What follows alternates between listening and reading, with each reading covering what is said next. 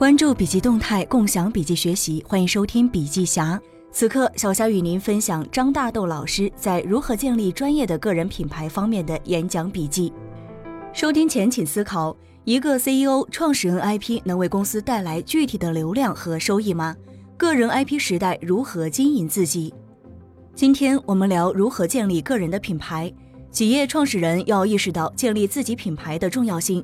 你的团队做执行，核心根源还是你的自我认知。消费升级是近两年谈得非常烂的话题，现在形成了怎样的状态呢？你会发现，大家在整个消费升级体系中出现严重的恐慌。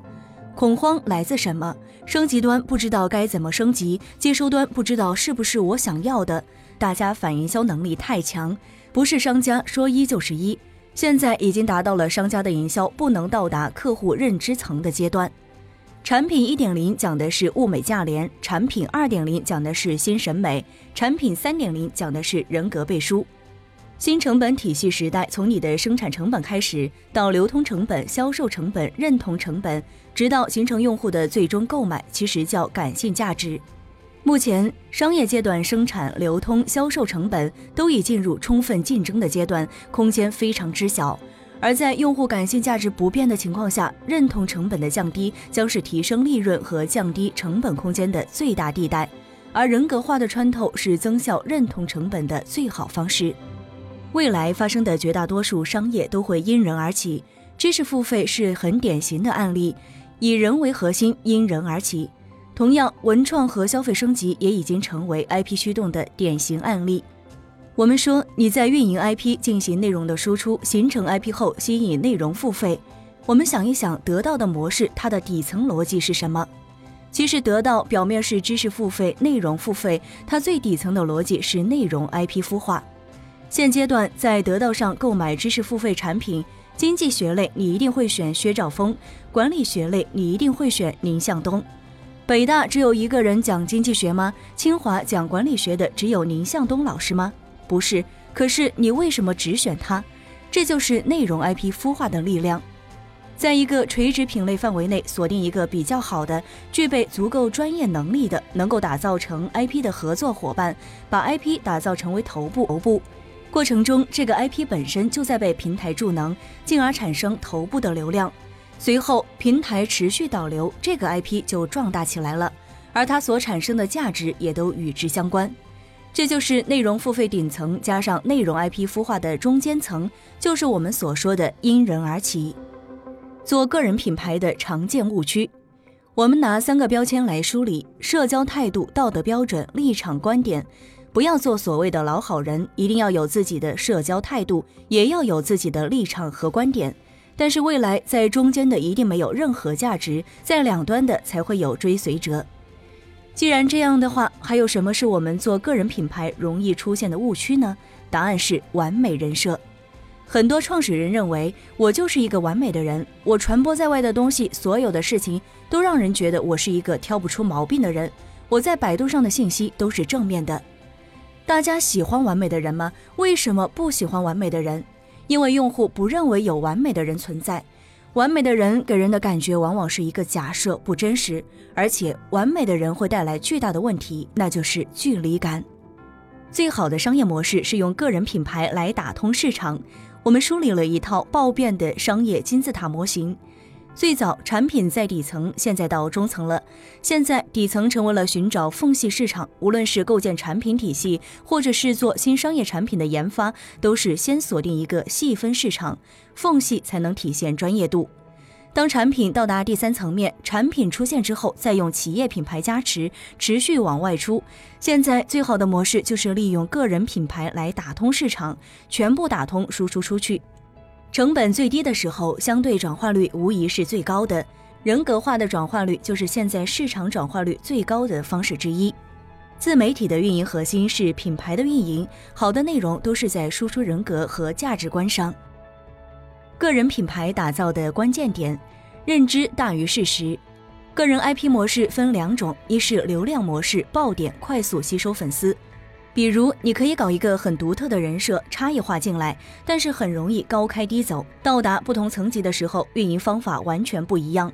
二是技术模式和服务模式，你一定要从你个人 IP 的基因出发，你能做什么，能提供什么，结合行业能为你的粉丝输出什么，这就是所谓的内容运营体系。内容体系该如何构建？现阶段知识付费就是头部，头部有付费的依据，让人做选择时只能选头部，因而缝隙市场有了巨大的内容空间，出现了一大批小 IP。头部之下给了腰部巨大的生存空间。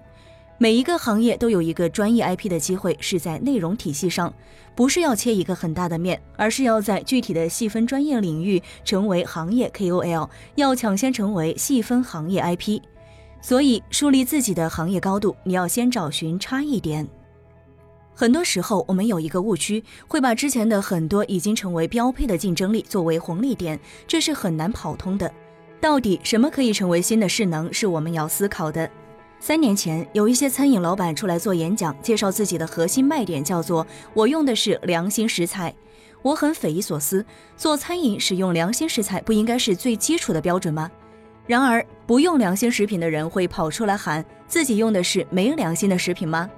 现阶段做好事儿、做好产品已经是基础，而新的竞争核心究竟在哪儿？你应不应该做传播、做你的势能呢？我们会发现一个问题：当双创来临之后，这么多创业项目来了，但是死亡率是百分之九十八。那些项目都是因为项目本身很差吗？不一定，但是一定有倒下的原因。想想这个问题就 OK 了。个人品牌打造的五步逻辑：第一步是认知重生，认知定位媒体画像，充分了解怎么抓媒体画像、媒体定位。第二步是言行重造，这是个人的品牌能力。有人表达一点问题没有，让自己要有充分的 IP 能力。作为创始人，最常用的三个场景是生活场景、工作场景和情感场景。第三步是内容重塑，内容板块不仅是你写的，或者是有关你的文章、电视节目，还关于文章特别的细节、输出的主体，你和你的行业关系在哪儿？创始人一定要有一个载体，那么你的情感载体和标签载体在什么地方？第四步是营销重建，这是关于传播的。推所有个人品牌出来的时候，所抓第一个事件非常重要。所谓的一炮而红，就是这个意思。不用非得红，但是要有传播性。不要忽略创始人个人媒体的能力。有些事情是团队做不了的。讲好你自己的故事，故事化传播是将内容和定位连锁在一起产生的。第五步交叉赋能，为什么把大家集中在一块儿做个人品牌？赋能一定是在圈子经济中玩的，个人品牌靠自己传播越来越难，需要捆绑传播。所以说，暴变要玩的是交叉赋能。我们每个人都是 IP，大家之间社交是至关重要的。不仅是交朋友，我们仍需要产生商业和 IP 的链接，这是集体的需求。为什么非你莫属能红？为什么很多 boss 会红？就是因为非你莫属是圈子经济，这是一帮 boss 们的故事，一帮彼此赋能的 boss 们的品牌圈子。所以说，圈子经济至关重要。前五年、后五年，站在中间看前五年，你积累了什么？你的 IP 积累了什么？做了什么？你有什么可以用？马上输出你后五年的价值。大家可以画出自己的 IP 树，从侧面了解我干了什么太重要了，然后挖掘特长。不擅长说就不要以说为主体，挖掘自己擅长的点，然后充分扩大。除了人性之外，把你的能力放大，这就是最重要的。放大之余要体现专业性，特长这一部分一定是你能干什么，加上专业性，加上放大，这就很简单。关注笔记侠，了解更多商业动态。如果您有行业动态的新鲜事想要分享给大家，可以留言给小霞。江湖虽远，小霞等你。感谢您的收听，下期再会。